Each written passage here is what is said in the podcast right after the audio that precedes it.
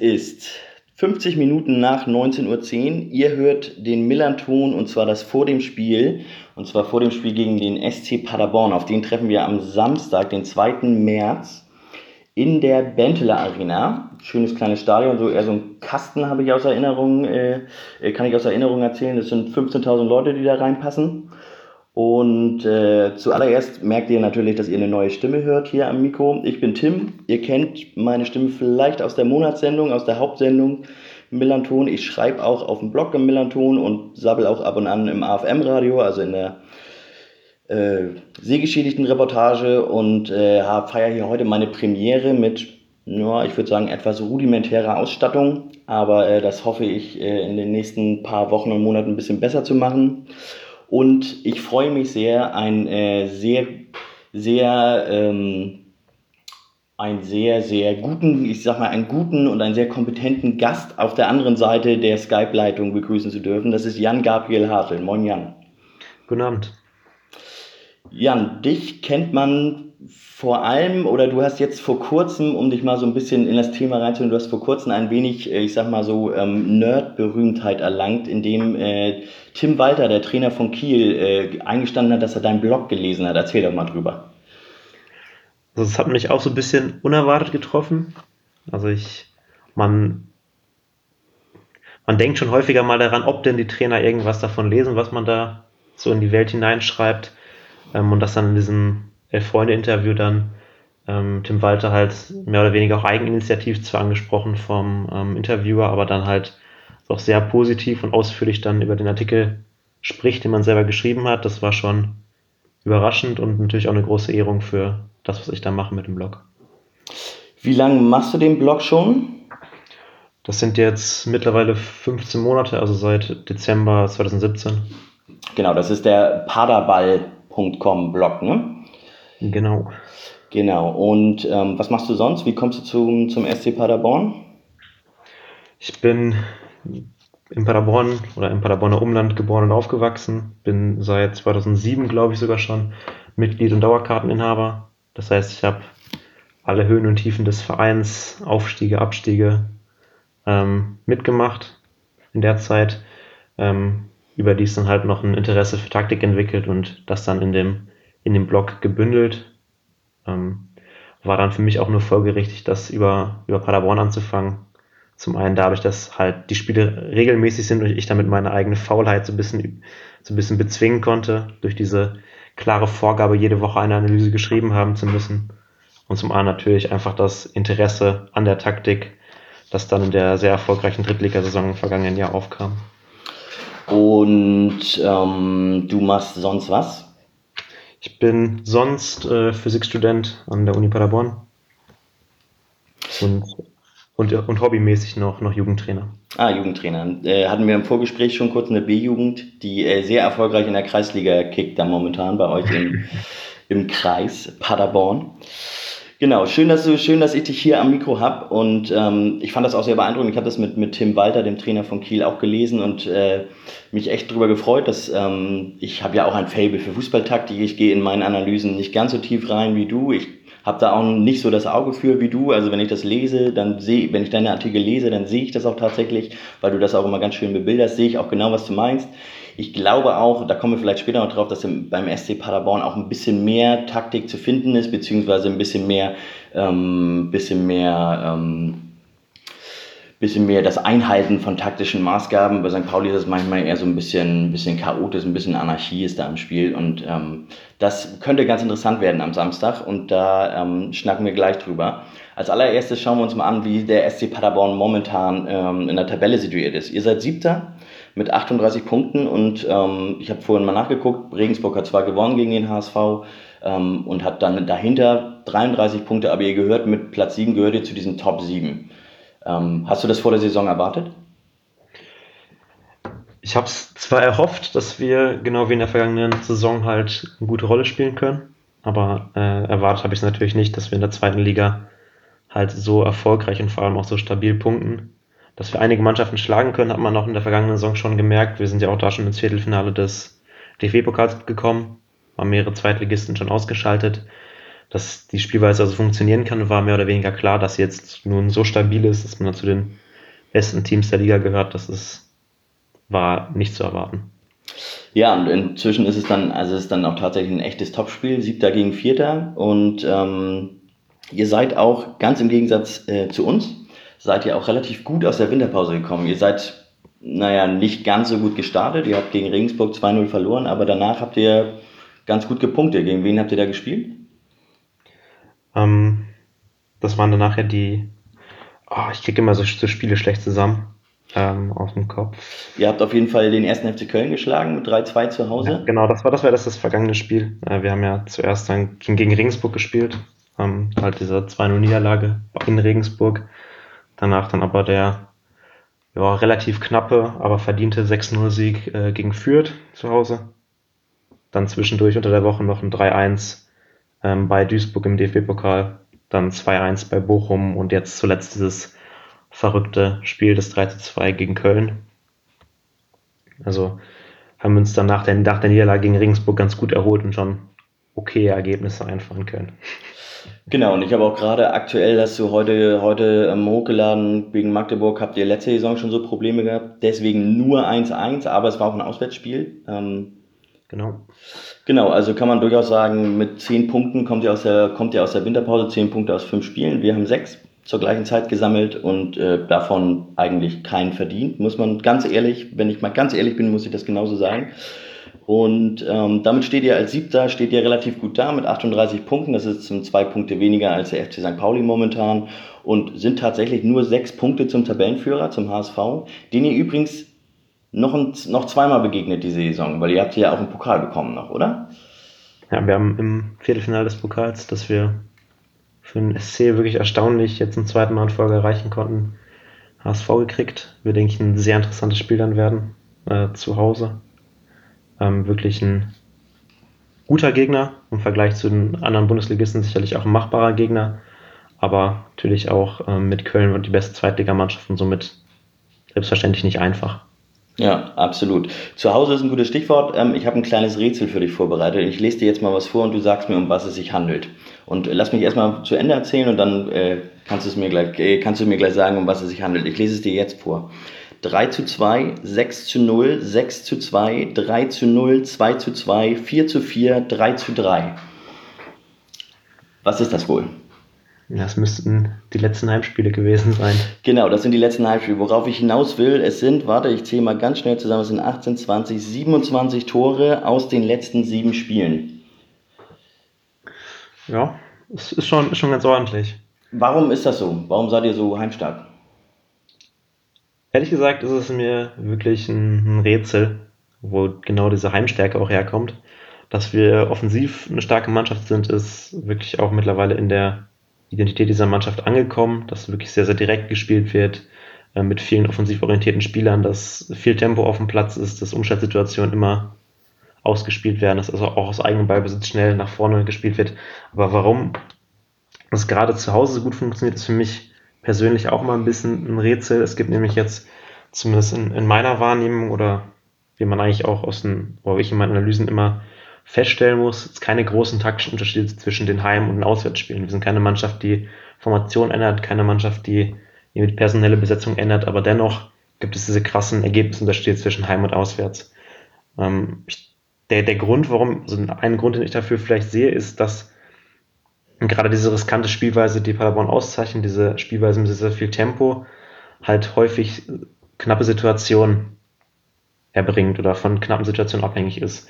Von irgendwelchen isolierten Dribblings, von 1 gegen 1 Situationen, von riskanten Kontern oder von irgendeiner riskanten Absicherung, dass dann die kleinen Unterschiede, die kleinen Vorteile, die man in Heimspielen hat, durch die Fans im Rücken, durch den, durch die kürzere Anreise, dadurch, dass man halt ähm, vorher die Nacht zu Hause verbringen konnte, was alles dann kleinere Effekte auf die Leistung haben könnte oder haben wird, ähm, dass diese Situation dann eher in Richtung Paderborn kippen und sich das dann halt auf das Ergebnis potenziert. Ähm, zudem vielleicht gar nicht unbedingt auf Paderborner Seite, sondern auf Seite der Gegner, dass viele Mannschaften vielleicht jetzt auch durch diese sehr, sehr positive Heimbilanz der Paderborner weniger Fokus auf die Schwächen Paderborns liegen, welche ähm, defensiven Schwächen man wirklich ausspielen kann und sich stärker darauf fokussieren, wie man die Offensive stoppt. Und ich denke, gegen Paderborn, gegen Paderborner Spielweise wäre es eigentlich eine bessere, eine effizientere Variante, sich darauf zu fokussieren, wie man Paderborn wirklich ausspielen kann, wie man die immer wiederkehrenden Fehler, die Paderborn macht, ausnutzen kann, anstelle sich darauf zu fokussieren, diese sehr vielseitige Offensive zu stoppen.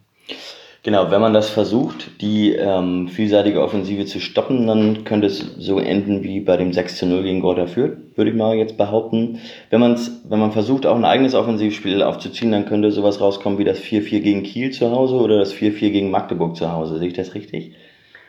Ja, also die, ähm, das, das, das Spiel gegen Kiel würde ich auf jeden Fall mit reinnehmen. Das war wirklich ein Spiel, wo man sich fragen konnte, wie Paderborn überhaupt diesen einen Punkt holen konnte. Kiel hat eigentlich sicherlich eines der besten Spiele der Saison gemacht, wenn nicht sogar das Beste.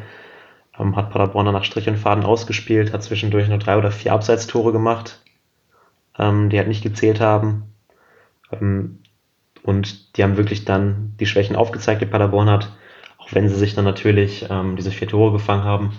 Ob das verdient war, sei mal dahingestellt, aber es ist sicherlich ähm, erfolgsversprechender gegen Paderborn als sich hinten reinzustellen oder als sich einzig auf die Defensive zu konzentrieren. Mhm. Kommen wir nochmal zu ähm, zu eurem Start von der Winterpause oder zur Winterpause selbst. Ihr habt ähm, einen Spieler, also ihr habt mehrere Spieler verpflichtet, zwei aus den aus den USA. Und ich möchte aber auf äh, den werten Herrn Pröger zu sprechen kommen, den ihr von Rot-Weiß Essen geholt habt und der aus meiner Sicht, oder so habe ich das zumindest mitgekriegt, relativ schnell sich da reingespielt hat in das Team. Das kann man, das kann man auf jeden Fall so sagen. Er kam ja jetzt in der Winterpause für, für 25.000 ungefähr, weil es kolportierte Summe ist. Es wird von Essener Seite ein bisschen ähm, angezweifelt oder von Seiten der Essener Konkurrenten, die den Spieler auch haben wollten. Ähm, es, ähm, es ist auf jeden Fall erstaunlich, dass ein Spieler, der aus der Regionalliga kommt, ein Spieler, der für diese Summe aus der Regionalliga kommt, so einschlägt, aber er hat nun mal jetzt ähm, in den ersten vier Spielen, die er gespielt hat, eine Torbeteiligung gehabt. Hatte, glaube ich, am Ende seiner ersten Partie, also in, in der ersten Startelfpartie, ähm, direkt ein Tor, in der zweiten auch, ich glaube in der dritten eine Vorlage und in der vierten dann gegen Köln diesen unfassbaren Treffer aus dem, aus dem linken Halbfeld über die gesamte Abwehr rüber. Ähm, also was da, dass, dass er so eingeschlagen ist, dass er so gut spielt und auch natürlich so torgefährlich ist, dass ähm, ist wirklich verrückt und ist eigentlich nur ein weiterer Beweis oder ein weiteres Zeugnis der aktuell auch überragenden Paderborner Einkaufspolitik.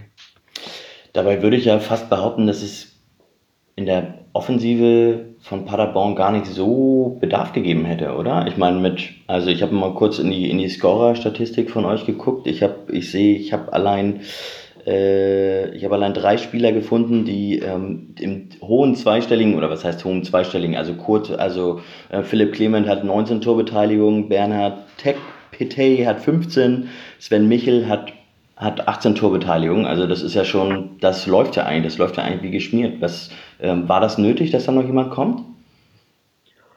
Also nötig war es sicherlich nicht. Das, ich glaube, die, die Überlegung war halt die, dass man wirklich viel breiter auf diesen Positionen haben wollte.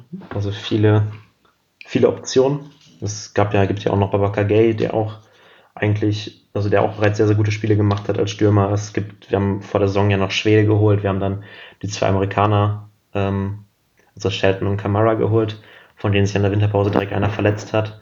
Und das war dann halt Grund genug, den äh, Transfer von Kai Pröger, der eigentlich für den Sommer vorgesehen war, voranzuziehen. Ähm, ich, ich, es ist eine ungewöhnliche Einkaufspolitik, die Paderborn da hat, zumal es auf anderen Positionen im Kader relativ schmal besetzt ist. Wir haben beispielsweise fürs defensive Mittelfeld eigentlich nur drei Spieler. Wir haben für die Innenverteidigung nur drei Spieler. Wir haben auf den Außenverteidigerpositionen ähm, eigentlich kaum gleichwertigen Ersatz.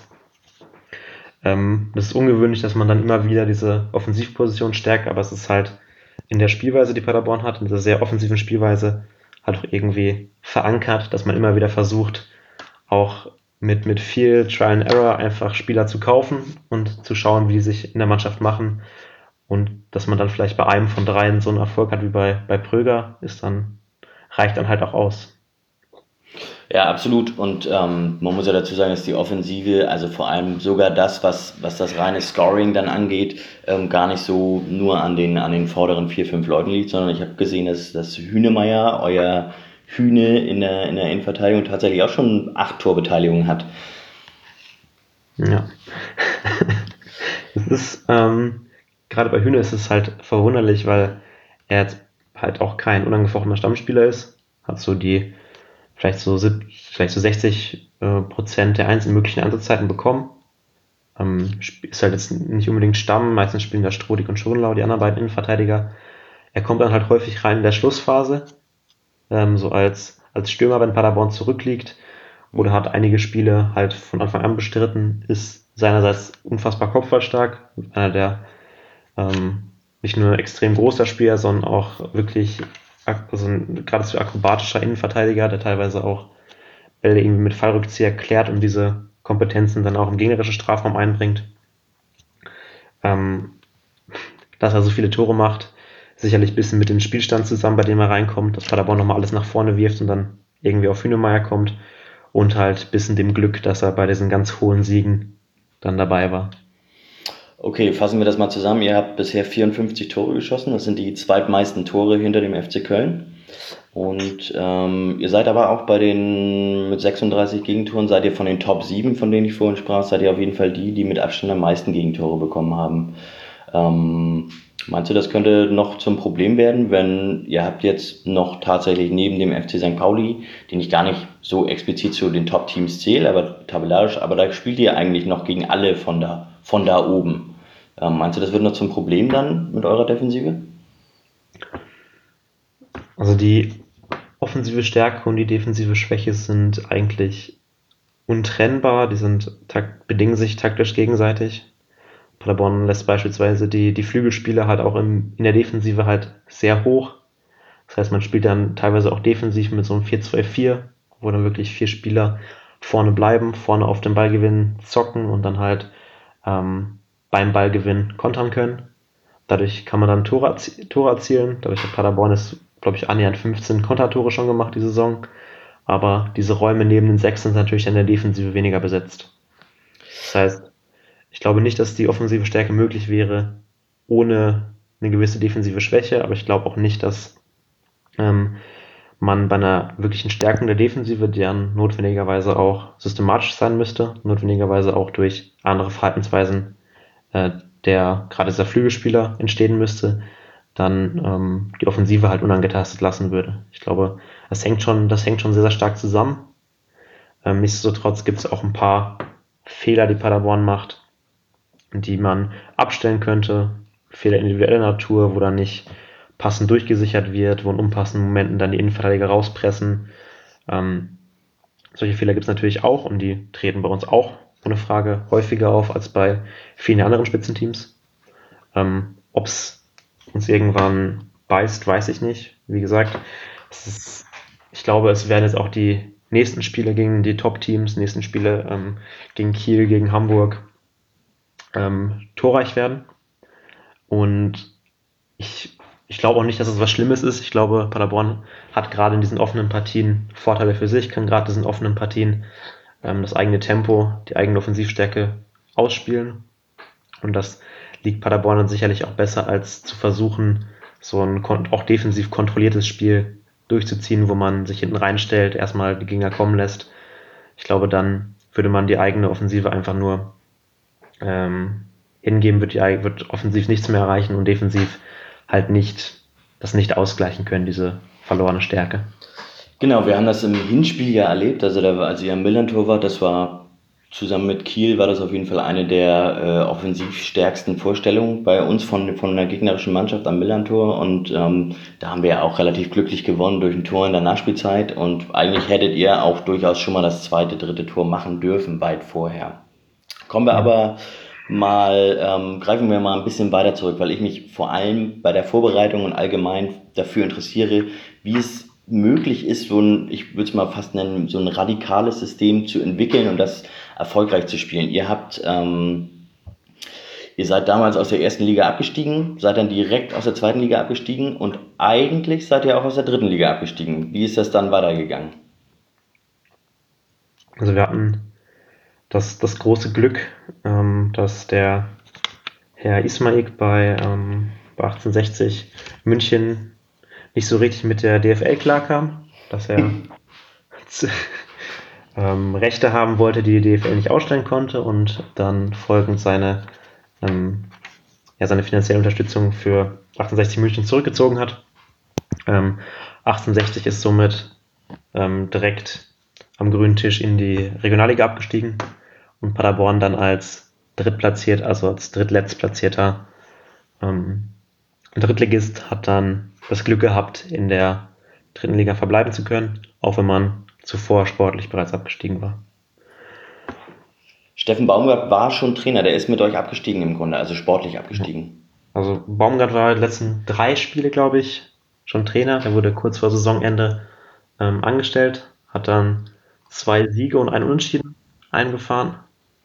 Es hat aber aufgrund der wirklich unfassbar schlechten vorherigen Saison nicht mehr gereicht, um den Nichtabstieg zu holen. Anderen Vereine im Keller haben ebenfalls gut, gut gepunktet, gerade Werder Bremen 2 hat da wirklich noch eine starke Phase gehabt. Paderborn ist dann halt auf dem ähm, drittletzten Platz geblieben und hat aber auch schon mit Steffen Baumgart, wie gesagt, ähm, sieben Punkte in drei Spielen geholt und zuletzt dann auch noch im letzten Spiel der Saison ein bisschen komischen Atmosphäre, wo man eigentlich bereits sportlich abgestiegen war, noch den ähm, Westfalen-Pokal gewonnen und somit dann die ähm, Berechtigung für den DFB-Pokal gewinnen können. Ja, vielen Dank dafür. Da habt ihr uns dann nämlich gleich in der ersten Runde habt ihr uns dann rausgekickt da. Das äh, erinnere ich ja, Ich würde mal sagen, wir gegen den Drittligisten verliert. Ne? Das können wir gut. Aber gucken wir mal weiter dann in die Saison. Ich gehe davon aus, dass ähm, dann einige Spieler, dass es einen großen Umbruch gab im Team. Ja. Also es gab, wurde quasi der gesamte Kader ausgetauscht auf ein paar Positionen. Ja. Das Spiel geblieben, aber grundsätzlich gab es extremen Wechsel. Ein paar jüngere Spieler sind da geblieben, ein paar sind von Line zurückgekehrt, aber es gab schon einen recht großen Wandel. Und jetzt, dann seid ihr aufgestiegen, recht überraschend, spielt jetzt in der, in der zweiten Liga oben mit. Vielleicht sogar reicht es zum Aufstieg. Das Ganze erinnert ja brutal an Darmstadt 98 die ja eine ganz ähnliche Geschichte hatten, eben auch eigentlich sportlich abgestiegen waren aus der dritten Liga, aber dann eine Saison aufgestiegen sind und dann direkt durchmarschiert sind in die erste Liga. Ähm, wie hat sich das denn unter Baumgart entwickelt? Hat sich, ähm, hat sich der Fußball radikal verändert dann direkt in der Drittligasaison? In seiner ersten ganzen Drittligasaison, also im Aufstiegsjahr dann? Ähm, also es gab die erste, den ersten Wechsel, vielleicht bildet man sich das auch nur ein, auch schon in den ersten Spielen zu sehen unter Baumgart. Ähm, auch bereits in der Abstiegssaison aus der dritten Liga. Das war da einfach, dass die Intensität im Spiel dazu genommen hat, dass Paderborn höher gepresst hat, den Gegner schon bei Abstößen angelaufen hat, was man vorher nicht gemacht hat.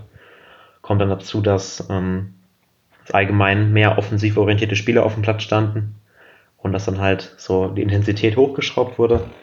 Und dann in der ähm, vollständigen Drittligasaison, also im vergangenen Jahr, ähm, wurde das dann halt weiterentwickelt, wurde dann äh, über dieses Pressing, über dieses wirklich hochaggressive 4-2-Pressing, womit eigentlich kein Gegner der dritten Liga klarkam, ähm, noch ein Offensivspiel etabliert, dann noch so, dass dann halt auch extrem stark über so tiefe Läufe, über, über Ablagen spielt zwischen den beiden Stürmern, über so ein Zurückfallen oder engere, engere Position der Flügelspieler funktioniert hat ähm, verbunden mit der ähm, großen individuellen Qualität, die Paderborn da auch in der Saison hatte, mit einem Srebeni, der danach zu Norwich City gewechselt ist, nach einer Halbserie, aber auch in der Hinrunde irgendwie alle 80 Minuten eine Torbeteiligung hatte, was total verrückt war. Ähm, hat man dann halt in der ersten, in der ersten ähm, Saisonhälfte wirklich über dieses System, das sehr klare System und dann halt diese Flexibilität offensiv, diese Tiefe offensiv ähm, viele Siege einfahren können. Stand dann nach der Hinrunde, glaube ich, auf dem zweiten Platz, wenn mich nicht alles täuscht. Oder vielleicht war man auch, auch erstes, war da ja sehr knapp mit Magdeburg. Ständig gewechselt. Ähm, und dann hat man in der, in der Winterpause wirklich nochmal sehr, sehr gut eingekauft. Hat unter anderem äh, Philipp Clement geholt. Der, der war schon in der Winterpause, also der war schon in der, in der Drittligasaison da bei euch.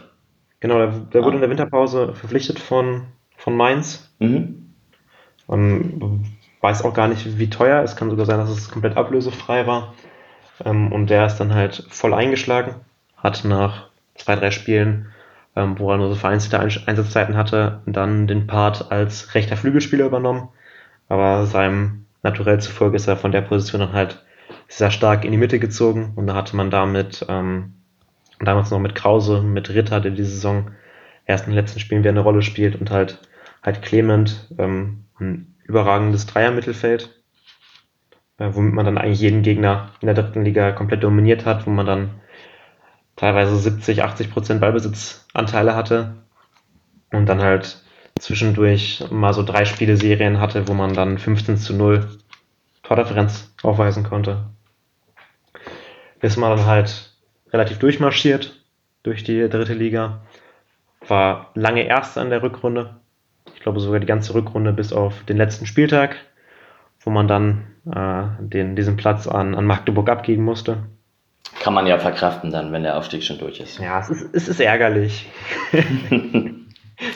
ähm, hat dann aber auch in, in der Saison halt wie einen Titel geholt, hat in der Saison abermals den Westfalenpokal gewonnen. Ähm, und auch wenn man es dann schlussendlich nicht brauchte als Aufsteiger, wiederum die Zulassung für den DFB-Pokal erlangen können. Also war letzte Saison war unfassbar erfolgreich. Wie gesagt, DFB-Pokal auch ähm, Viertelfinale erst ähm, am FC Bayern dann gescheitert, den man vor mehrere Zweitligisten rausgeschmissen hatte. Ähm, das heißt, es gab in der Saison wirklich diese zwei Phasen. Es gab erstmal diese, dieses klare System und dann halt ähm, zum Ende der Saison hin dieses Dreier-Mittelfeld, äh, als Clement reinkam.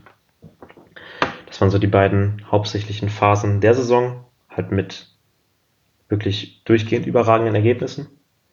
Und dann hat man jetzt zur neuen Saison ähm, wirklich jetzt ein bisschen weniger flexibles System eingeführt. Also es bleibt bei dem 4-4-2. Es gibt weiterhin halt diese vielen verschiedenen Bewegungen der Offensive, weiterhin viele verschiedene Muster, um in die Tiefe zu kommen, weiterhin äh, teilweise enge Flügelspieler, die in die Mitte ziehen, ähm, weit zurückfallende Stürmer.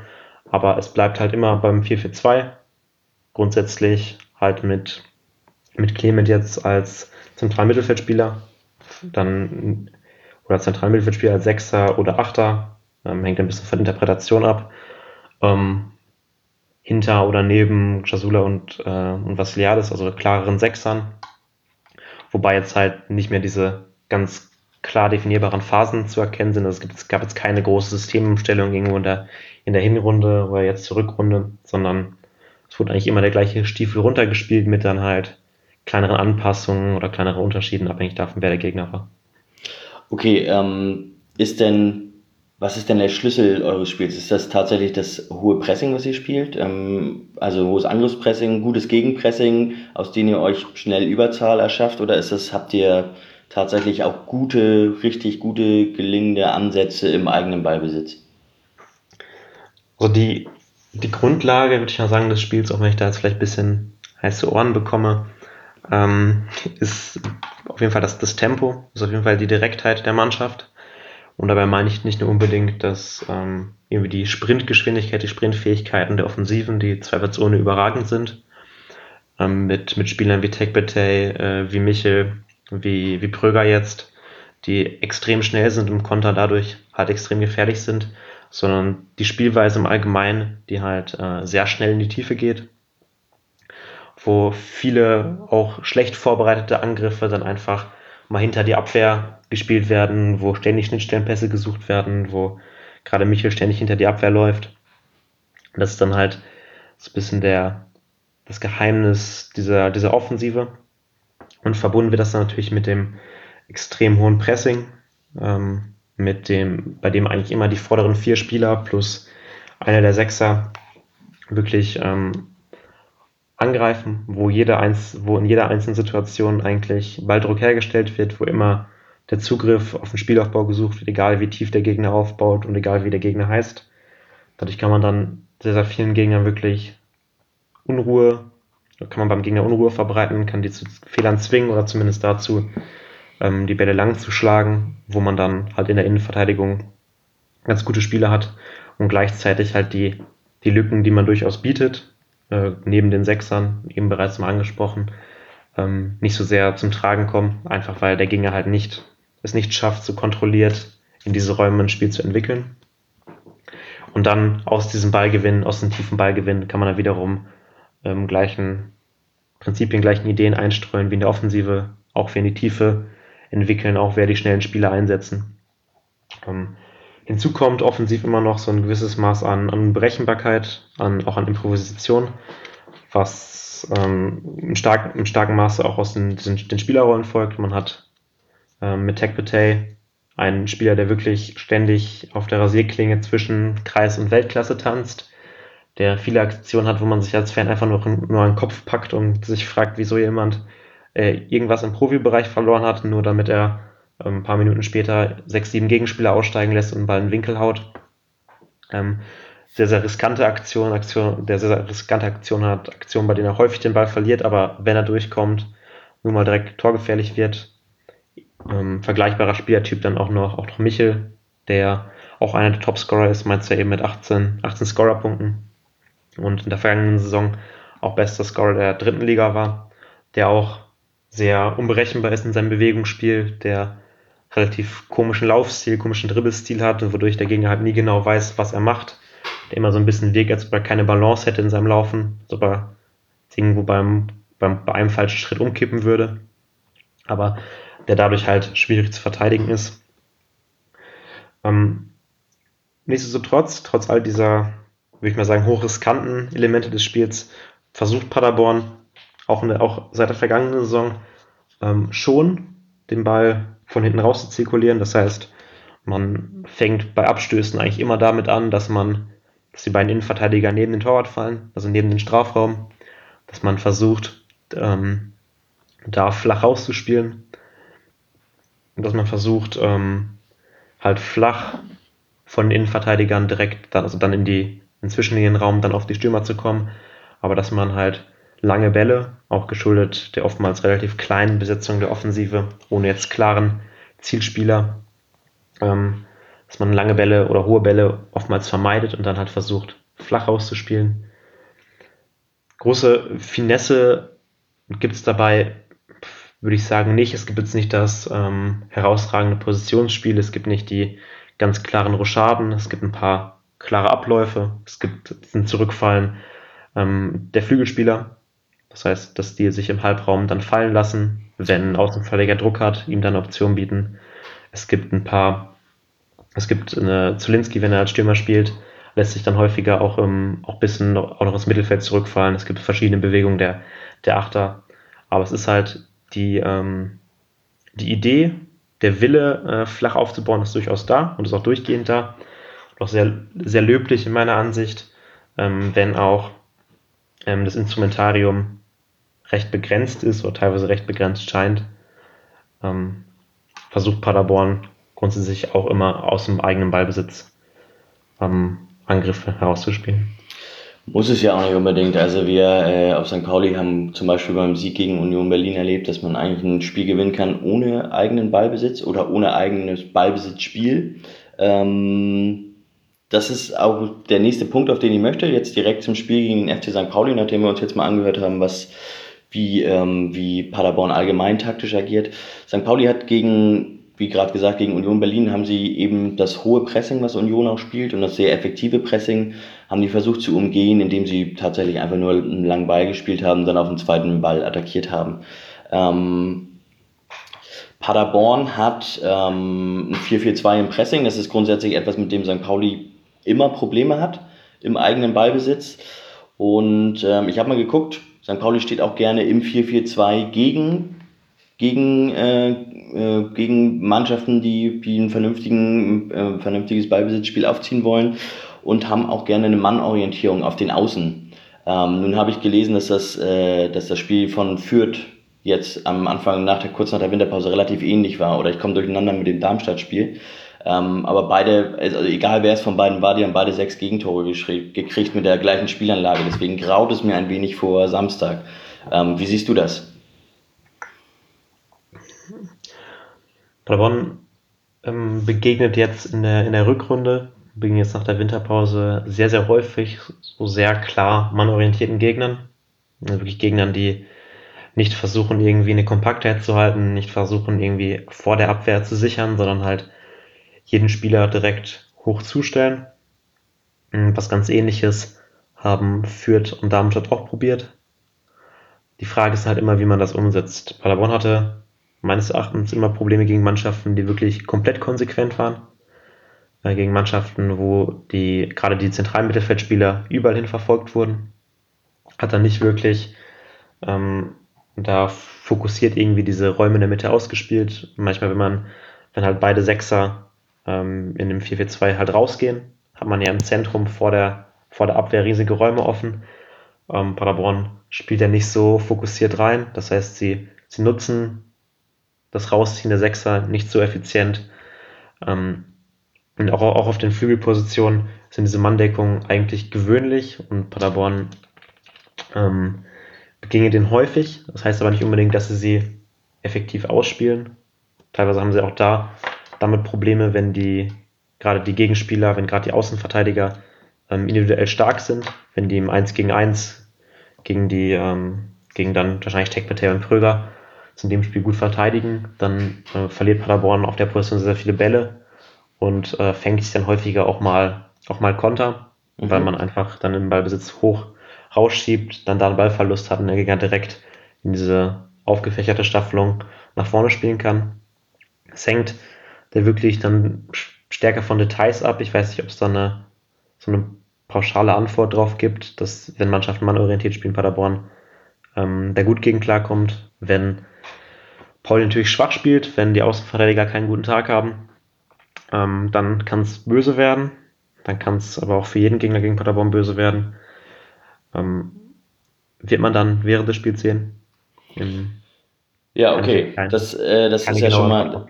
Das ist ja schon mal nicht schlecht, weil wenn ich ähm, ein Problem bei St. Pauli ausgemacht habe, die letzten Spiele, dann ist es gerade im Zentrum, dass da ähm, die Räume vorhanden sind. Aber wenn du sagst, dass Paderborn die Räume, gerade die im Zentrum, gar nicht so unbedingt bespielt, dann ähm, ist das ja schon mal gar nicht so schlecht aus Sicht des FC St. Pauli. Die haben auch übrigens, ich habe ich hab gerade gelesen, dass die, ähm, die sowohl morgen als auch übermorgen nicht öffentliches Training machen. Wahrscheinlich hacken die da irgendwas, irgendwas speziell auf euch abgestimmtes aus. Also habe ich zumindest die Hoffnung, weil, ähm, wie gesagt, ich habe vorhin habe ich mal deine, deine Blogartikel gelesen und gesehen, so, mh, okay, gegen welche Gegner, welche Gegner vom, von der Grundformation ähnlich agiert haben äh, bei euch, im Auswärts bei euch ähm, wie St. Pauli das üblicherweise auch ganz gern mal macht. Und ähm, naja, da gehörten halt Darmstadt und Fürth dazu. Und da habe ich gedacht, so, uh, das könnte, das könnte knallen aus unserer Sicht. Und ähm, gerade die Geschwindigkeit erachte ich auch als ein Problem, die ihr habt in der letzten Reihe ähm, gegen unsere erste Reihe. Das könnte eigentlich relativ schwierig werden. Also glaube ich, glaube ich ähm, daran, dass es für St. Pauli auf jeden Fall ein sehr schwieriges Spiel wird. Aber man darf das nicht vergessen, dass wir auch eine ganz gute Umschaltmannschaft sind und ähm, das könnte auch für euch zum Problem werden, oder? Ja. ähm, es hat gar nicht mal unbedingt irgendwie das Problem, dass man jetzt irgendwie vergisst umzuschalten oder dass man was man oft der Mannschaft unterstellt, dass sie dann die Bereitschaft nicht haben, zurückzulaufen, die ist auf jeden Fall da. Ähm, was natürlich fehlt ist, oder was problematisch ist, ist, dass man halt ähm, in der Offensive halt in so extrem aufgefächerte Staffelungen geht, dass man dann die Außenverteidiger halt beide an der Linie hat, dass man dann halt vier Stürmer in der letzten Linie, dass man dann halt diese vier Offensivspieler in der letzten Linie hat, also wirklich ähm, gegen die äh, gegen die Viererkette dann von, von St. Pauli, dass die Innenverteidiger auch breit ungefähr auf Breite des Strafraums stehen und dann halt eigentlich nur die beiden, beiden Sechser im Zentrum verbleiben, häufig aber auch noch nach vorne gehen oder auf den Flügel ausweichen. Und das dann halt einfach, wenn eine Mannschaft es schafft, Ballgewinne zu, Ballgewinne zu haben und dann direkt in die Mitte zu kommen, also direkt dann auch die Mitte zu besetzen und durch die Mitte zu spielen, irgendwo rechts den Ball zu gewinnen, ins Zentrum zu kommen und dann vielleicht noch nach links zu verlagern, da hat Paderborn immer Probleme. Mhm dann, dann schaffen es die, die Flügelspieler nicht, schnell genug dahin zurückzukommen. Dann schaffen die beiden Sechser es nicht, diesen gesamten Raum abzudecken. Ähm, und dann hängt es dann oft davon ab, ob jetzt ein Außenverteidiger rausrückt und ob das dann vernünftig ausgespielt wird oder vom Gegner die Räume, die sich dann ergeben, wenn der Außenverteidiger aus der Vierergötte dann, dann wiederum hochgeht. Ähm, also Paderborn hat auf jeden Fall Probleme damit, wenn ein Gegner halt kontrolliert den Ball gewinnt und dann auch direkt in bessere Staffelung kommt. Häufig, und das, ähm, äh, das folgt dann auch ein bisschen aus dem, was du gerade gesagt hast, ähm, wenn Pauli auf den Flügelpositionen mannorientiert agiert, hat man natürlich nicht so viele Spieler in der Mitte, die dann ähm, äh, als, als Passempfänger da dienen können. Ja. Wenn man die Außenverteidiger Mann deckt, ähm, Pauli gewinnt den Ball, sind die Paderborner Außenverteidiger mindestens genauso schnell wie an ihrer Staffelung, wie die Paulianer in der Mitte sind. Ja. Ähm, man muss halt einfach gucken, dass dann der, dass dann die Zehner, dass dann die Stürmer sich da in passenden Momenten anbieten, dass sie, wenn ein Ballgewinn beispielsweise über die Außenverteidiger gelingt, dann eine Anspielstation im offensiven Mittelfeld gegeben ist. Und wenn dem halt nicht so ist, dann kommt Paderborn relativ schnell dann ins Gegenpressing, kann wieder die Geschwindigkeit der Spieler ausspielen und kommt dann auch gerade auf dem, auf dem Flügel, wenn man da halt nicht ins Zentrum kommt, dann eigentlich eine relativ kompakte Staffelung, wo man dann als Gegner schwierig rauskommt. Das klingt für mich irgendwie danach, als wenn man. Hat schon mal jemand in der Fünferkette gegen euch gespielt? In, in dieser Saison tatsächlich selten. Ich glaube, äh, Aue, Aue hat auf jeden Fall in der Fünferkette gegen uns gespielt. Ja, stimmt. Die haben gegen uns auch mit der Fünferkette gespielt. Haben, haben wir überhaupt nicht gekonnt. Mhm. Das Dresden da gespielt kann auch sein, aber Dresden hat auch 3-0 verloren, deswegen. Naja, nee, Dresden hat auch, genau, stimmt, die haben auch gegen uns mit der Fünferkette gespielt. Aber ähm, das wäre ja an sich, würde ich jetzt mal, wenn man jetzt mal ein bisschen Rasenschach spielt, dann wäre das an sich ja eine, eine Option, da du sowohl das Zentrum gut besetzen kannst, auch für, für, für die Option guter Ballgewinne und Umschaltmomente, als auch die Außen eben halten kannst dann. Oder ja, nicht? Also das, das Problem, was diese Fünferketten oder Fünferkettenmannschaften haben, ist so ein bisschen das, ja, die, die, die Zuordnung dann der letzten Linie, weil man hat dann bei Paderborn halt immer diese vier Spieler, die hochgehen. Und in der Viererkette ergeben sich dadurch ja offensichtlich klare Mannorientierung. Ja. Wenn ein Paderborner Flügelspieler zurückfällt, geht der entsprechende Außenverteidiger einfach mit. Ähm, das heißt, wenn der Pass dann auf diesen Flügelspieler kommt, hat er direkt einen Gegner im Rücken, kann nicht so einfach aufdrehen. Und aus diesen Dreierketten war das manchmal so ein bisschen unkoordiniert. Dann war nicht ganz klar, wer rausrückt in welchen Situationen. Dann konnte Paderborn da aufdrehen und dann halt auf die, auf die Abwehr zulaufen. Ja. Ich glaube, ähm, eine Dreierkette im Angriffspressing wäre gegen Paderborn wirklich effektiv. Also wenn man den, äh, den Flügelspieler in der Dreierkette oder den Flügelläufer halt auf den Paderborner Außenverteidiger rauspressen lassen würde und dann halt der Halbverteidiger, ähm, der äußere Innenverteidiger in der, in der Dreierkette dann ähm, halt die, die Flügelspieler verfolgt, dann wäre das relativ passend. Da könnte man dann halt eben mit drei zentralen offensiven Spielern halt auch im Umschaltmoment gute Anstationen haben, aber habe ich bisher noch von keiner Mannschaft so klar gesehen. Nee, können wir auch nicht. Ähm, dazu fehlt uns auch die Geschwindigkeit in, in der vordersten Reihe, um, um sowas zu spielen das kriegen wir nicht hin. Das haben wir, haben wir schon zweimal versucht oder dreimal versucht diese Saison. Das ist, äh, das schaffen wir nicht. Ähm, mit, äh, wir hätten die Spieler rein theoretisch mit Diamantakos und Schneider. Diamantakos ist aber noch verletzt und mit Schneider alleine den da irgendwie als Balljäger einzusetzen und dann daneben Alex Meyer zu haben, der zwar schon vier Tore gemacht hat, aber der Kerl ist einfach ein Phantom, den siehst du sonst nicht. Und ähm, das, also ich finde, das ist eine Qualität von dem, dass man den nicht sieht, weil den sieht niemand und dann ist er auf einmal da und macht ein Tor. Aber so ein richtig koordiniertes High-Speed-Angriffspressing durchzuziehen, das ähm, funktioniert, glaube ich, nicht mit ihm auf dem Platz.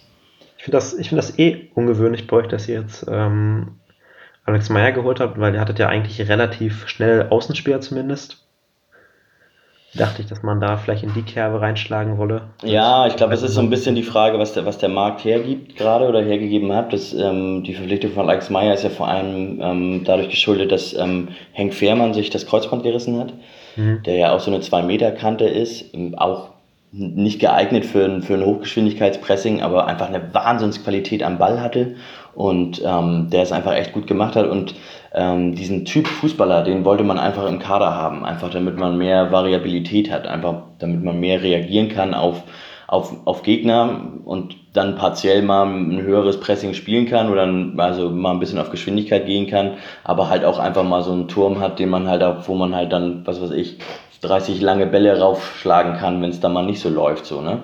Also da, dass man sich da auf den Gegner ein bisschen besser einstellen kann. Nun ist die Situation im, im Sturm allerdings momentan so, dass Alex Meyer im Grunde gesetzt ist, weil also die Tore geben ihm ja irgendwie recht. Darunter leidet aber natürlich so ein, so ein, so ein hohes Pressing, was man sich auch eigentlich erarbeitet hatte. Also das ist, ist so ein bisschen zweischneidiges Schwert. Momentan, also der, wie gesagt, er hat vier Tore gemacht, jetzt auch das Siegtor gegen Ingolstadt und ähm, da äh, also Tore, die, die, äh, die entschuldigen fast alles, was da fehlt dann sozusagen. Ne? Also, aber um vielleicht ein bisschen zu beruhigen, äh, ich, ich, ich kann schon sehen, wie äh, ein typisches Alex Meyer-Tor gegen Paderborn fällt. An, Angriff über den Flügel, Pass in den Rückraum, Alex Meyer mit dem, mit dem Innenriss. Das kann bei Paderborn auch gerne mal passieren, dass man da keine passende Rückraumbesetzung hat und dann so ein typisches Alex Meyer-Tor fallen kann. Genau, also die Geschwindigkeit auf den Außen, die würden wir auf jeden Fall haben. Ähm, auch, äh, auch die Stärke, also Maledali ist für mich einer der besten Fußballer der Liga. Ähm, der kann das auf jeden Fall, der kann, bringt auf jeden Fall vieles mit von dem, was man bräuchte, auch gegen, gegen Paderborn oder für, vor allem für den Umschaltfußball. Dann haben wir eigentlich immer einen sehr gut nachrückenden Achter, also wir spielen ja dann so ein 4-2-3-1 häufig. Mhm. Ähm, und dann haben wir halt meist Knoll, der hinten als Sechser tatsächlich nur absichert. Und dann, jetzt war es Ersin C hier, ein Nachwuchskicker von uns, ein ganz guter, der das beim letzten Spiel gemacht hat. Aber ich könnte mir auch gut vorstellen, dass Christopher Buchtmann sich da auch ähm, wieder ähm, finden könnte auf der Position. Der macht das eigentlich ziemlich gut. Also der spielt das eigentlich ziemlich gut, diesen klassischen Box-to-Box-Player sozusagen.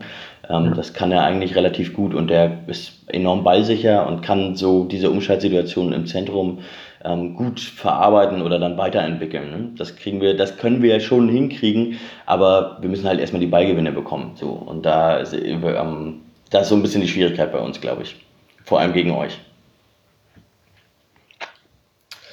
Genau. Und ähm, ich will natürlich das Ganze auch noch äh, mal äh, in Stein meißeln und deswegen würde ich von dir auch gerne nochmal jetzt in diesem Moment den absolut endgültigen Tipp des Spielausgangs von dir hören. Ich sag, wir setzen unsere Heimserie fort und es gibt ein 4-1 für Paderborn. 4-1, das wird jetzt hier notiert. 4-1 für Paderborn. Ich muss ja sagen, auch nach dem, was ich jetzt alles erzählt habe ähm, und auch mein eigenes Gefühl, muss ich sagen, das ist ein verdammt guter Tipp. Ähm, allerdings sage ich, ähm, um mal ein bisschen antizyklisch zu bleiben, wir spielen 0-0. Unwahrscheinlich, aber, aber möglich. Ja, genau. Und äh, gerade deswegen habe ich gedacht, dass äh, wir, uns, wir uns wahrscheinlich erstmal ein bisschen darauf konzentrieren, äh, die Bude dicht zu halten. Wobei du ja gesagt hast, dass das eigentlich genau das falsche Mittel ist ähm, gegen euch. Die, äh, zu versuchen, da irgendwas dicht zu halten, sondern eigentlich das richtige Mittel wäre, eigentlich äh, zur Gegenattacke zu blasen, sozusagen. Ne? Ähm, genau. Dann würde ich gerne noch von dir ein bisschen wissen, was, äh, was so für, ich war schon selbst zwei, dreimal im Paderborn, einmal im alten Stadion, zweimal im neuen Stadion, ähm, habe aber vom neuen Stadion nur noch diesen kleinen, oder kleinen, den relativ großen Parkplatz in Erinnerung. Ähm, wenn man da jetzt als Auswärtsfahrer hinkommt und noch zweieinhalb bis drei Stunden oder zwei Stunden Zeit hat, was macht man da, wenn man am Auswärtsblock steht? Ähm, das, ich glaube, das Stadion macht eineinhalb Stunden vor Spielbeginn auf. Mhm. Und die, ansonsten kann man, gibt es davor noch Buden, also direkt vom Stadion, vom Stadion-Caterer, vom Verein selbst und halt etwas außerhalb, aber eigentlich klar erkennbar, ähm, vor den Parkplätzen so ein äh, Landverkauf, der an Spieltagen dann zu einer Würstchenbude und einem Getränkestand umfunktioniert wird, wo man sich dann in so ein relativ großes Zelt reinsetzen kann und noch ein paar Stündchen verbringen kann. Das ist auch erreichbar für Gästefans? Wird das da getrennt oder? Nein, das Paderborn wird, wird nichts getrennt. Also die Busse parken an einer anderen Stelle. Die Busse sind, ähm, sind baulich getrennt von den, ähm, von den Heimfans, aber der Einlass ins Stadion und äh, der gesamte Stadionvorplatz sind für Heim- und Gästefans in gleicher Weise erreichbar. Okay, man, man hört ja schlimme Sachen äh, von der Polizei in NRW, was die so die letzten, äh, seit so einem halben Jahr irgendwie machen. Also St. Pauli hatte ja in Bielefeld schon richtig schlechte Erfahrungen gemacht. Ähm, aber wenn du sagst, da wird nichts getrennt, dann klingt das ja so, als wenn man da tatsächlich noch vor Anpfiff oder bevor man überhaupt ins Stadion geht, noch ganz gemütlich ein Bier trinken gehen könnte, oder? Das war zumindest bei allen bisherigen Gegnern und bei allen Spielen, wo ich da war, kein Problem. Da hat man vor und nach äh, dem Spiel noch, äh, noch viele Gästefans, sowohl in, in den Paderborner Blöcken als auch vor dem Stadion und dann halt in diesem, ähm, diesem Ausschank getroffen. Okay, und ich gucke gerade, ihr hattet ja schon Magdeburg und Dresden zu Gast, das heißt, so schlimm kann es dann nicht werden. Genau. Okay, das ist gut zu wissen, Jan. Wir hören uns auf jeden Fall wieder für das nach dem Spielgespräch. Da haben wir dann noch jemanden dabei, der auch vor Ort ist. Ich bin nämlich hier familiär gebunden zu Hause und werde mir das Spiel äh, natürlich mit einem äh, taktisch-analytischen Blick vor dem Fernseher anschauen. Sebastian, der auch aus der Hauptsendung von Millanton ist, der wird äh, dann live berichten aus Paderborn. Du sagtest schon, du bist höchstwahrscheinlich auch im Stadion, aber so ganz sicher ist es nicht. Genau. Ich habe noch ein Spiel zuvor, ein Jugendspiel zuvor und ich muss gucken, ob ich es dann rechtzeitig zum Stadion schaffe. Aha, das Jugendspiel geht gegen wen? Wen erwartet ihr da? Das ist ein Verein aus der Gegend, Geske. Geske, okay. Und was können die was oder ist das eher so? Hm? Mal schauen. Mal schauen, alles klar. Dann bin ich gespannt. Äh, kannst du mir nach dem, nach dem Spielgespräch kannst du mir sowohl von dem Spiel St. Pauli Paderborn, Paderborn St. Pauli, sorry, ähm, als auch von, von eurem Jugendspiel kannst du mir dann ja mal berichten. Werde ich. Sehr gut. Gut, dann äh, noch an alle, die hier zuhören, ähm, gebt gerne Feedback zu der Sendung, zu dieser Premierensendung von mir und ähm, wir hören uns wieder nach dem Spiel und ähm, die, den Paderball-Blog, den werde ich auf jeden Fall verlinken auf der Seite und äh, schaut da mal rein, das lohnt sich tatsächlich. Danke fürs Zuhören. Tschüss Jan, bis nach dem Spiel. Tschüss und schon mal danke, dass ich hier sein durfte. Tschüss.